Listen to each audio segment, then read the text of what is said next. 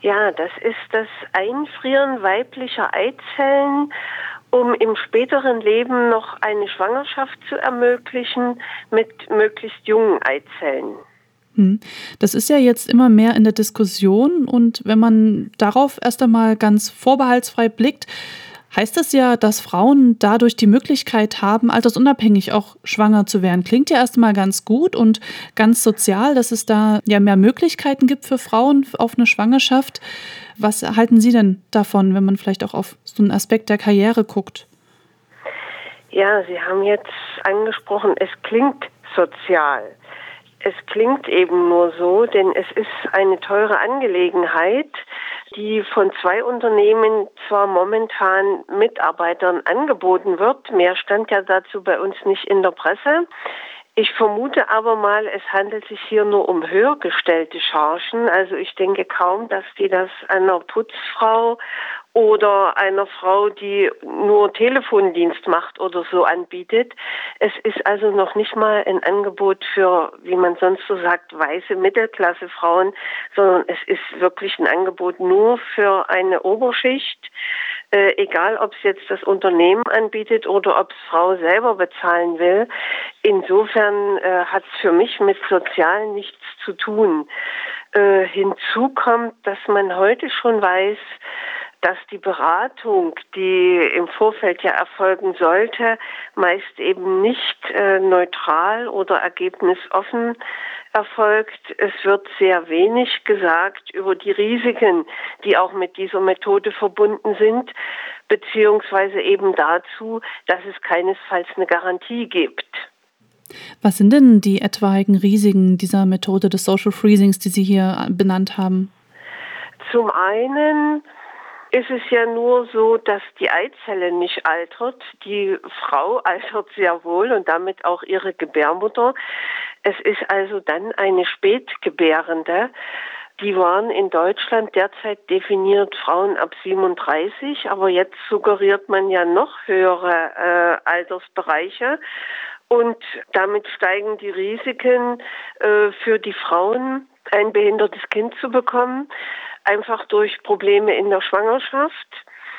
Und es ist natürlich auch momentan noch nicht genügend erforscht, um nicht zu sagen kaum oder gar nicht, wie es im späteren Leben mit einem Kind mal weitergeht, was aus einer solchen tiefgefrorenen Eizelle entstanden ist.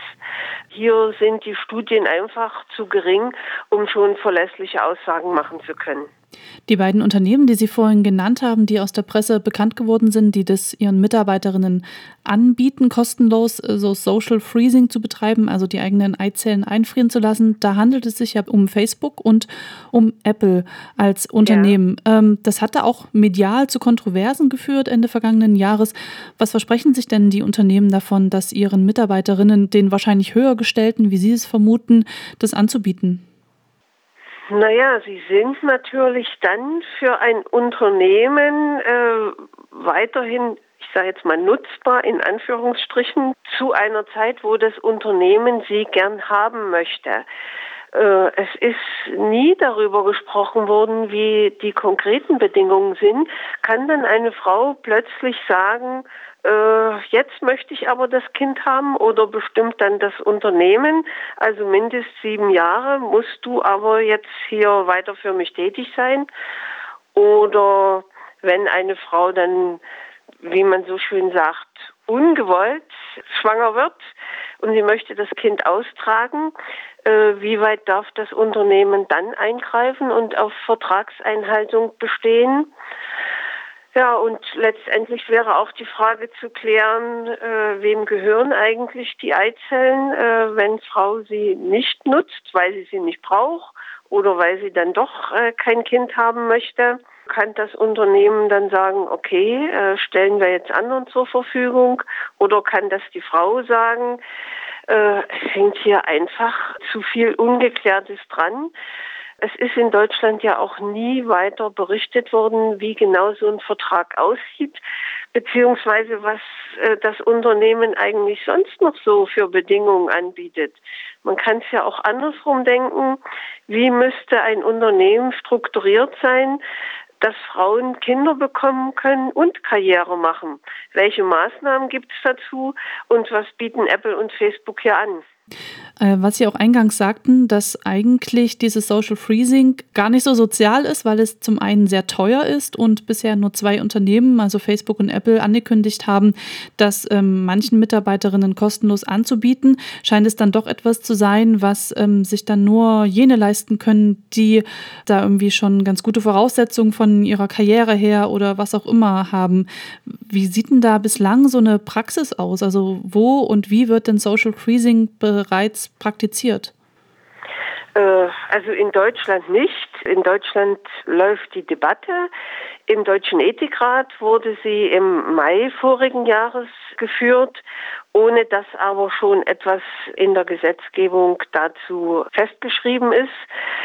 Es gibt offensichtlich Länder, äh, wo es schon funktioniert sage ich mal ganz äh, vorsichtig, denn wenn man es in den Medien so offen anpreist, gibt es sicher als Methode.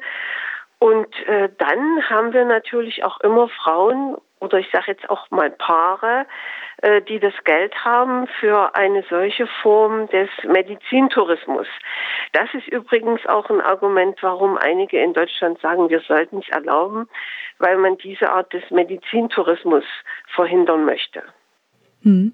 In Ihrem Vortrag wollen Sie ja auch die Frage aufwerfen, was bedeutet Social Freezing für unser künftiges Menschenbild? Was glauben Sie, wo würde sich das, also auch gerade in ethischer Hinsicht, wenn der Ethikrat sich jetzt damit beschäftigt hat letztes Jahr, wo würde denn unser Menschenbild hingehen, wenn Social Freezing in größeren Unternehmen ähm, kostenlos angeboten wird, um Karrieren ähm, voranzubringen und Mutterschaft nach hinten zu verschieben? Ja, es ist äh, zum einen die Frage, ist es wünschenswert für Kinder, so alte Eltern zu haben? Ich sage jetzt mal Eltern und nicht nur Mütter. Es verkürzt sich ja dadurch eigentlich die Lebenszeit, die Kinder mit ihren Eltern zusammen zubringen können. Äh, noch dramatischer äh, wird das, wenn ich auf die Großelterngeneration gucke. Also wenn sich eine Frau dann vielleicht mit 45, 50 entscheidet, Mutter zu werden, sind ja die Großeltern dann in den 70ern an die 80er ran, haben also kaum noch Chancen, äh, mit den Enkeln viel zu unternehmen da fällt etwas weg, was ja eigentlich zu unserem traditionellen Familienbild gehört dann sind vielleicht schon Geschwister da und auf einmal jetzt tut sich so eine große Lücke auf. Was passiert denn da? Wenn in der Geschwistergeneration so ein großer Abstand ist, wie gehen die miteinander um? Beziehungsweise im Verhältnis, wenn jetzt Cousins, Neffen alle so viel jünger sind. Es verschiebt sich das ganze soziale Gefüge. Und das ist einfach eine Frage, über die man nachdenken muss. Wollen wir das? Momentan haben wir so eine späte Elternschaft ja eigentlich nur bei Männern, wo dann immer mal so Pressemeldungen kommen, äh, wer mit äh, 65 oder 70 noch Vater geworden ist.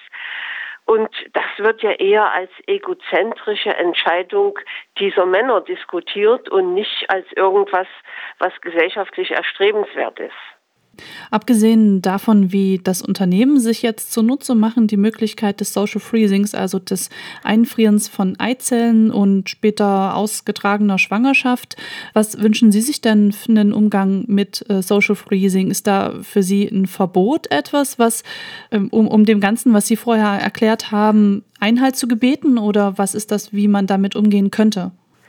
Also Verbot möchte ich nicht, denn es ist ja eine Technik, die entwickelt wurde, um krebskranken Frauen, denen Bestrahlungen bevorstehen, in diesem Moment noch gesunde Eizellen zu entnehmen und ihnen nach der Strahlentherapie eine Schwangerschaft zu ermöglichen. Und dieses Angebot äh, sollte bleiben oder soll bleiben. Das haben wir ja in Deutschland. Aber für mich müsste mehr gesetzt werden auf soziale Unterstützungsmaßnahmen von jungen Frauen oder Paaren, dass Elternschaft zu einer Zeit möglich ist, ich sage jetzt mal etwas salopp, wie es Mütterchen Natur vorgesehen hat, denn das ist dann auch biologisch und gesundheitlich der günstigste Zeitraum. Und hier muss man dann auch über andere Arbeitszeitmodelle nachdenken, andere Unterstützungsformen. Andere Länder machen es uns ja vor, äh, Schweden zum Beispiel, wo äh, viel günstigere äh, Formen von Familienplanung und Karriere möglich sind.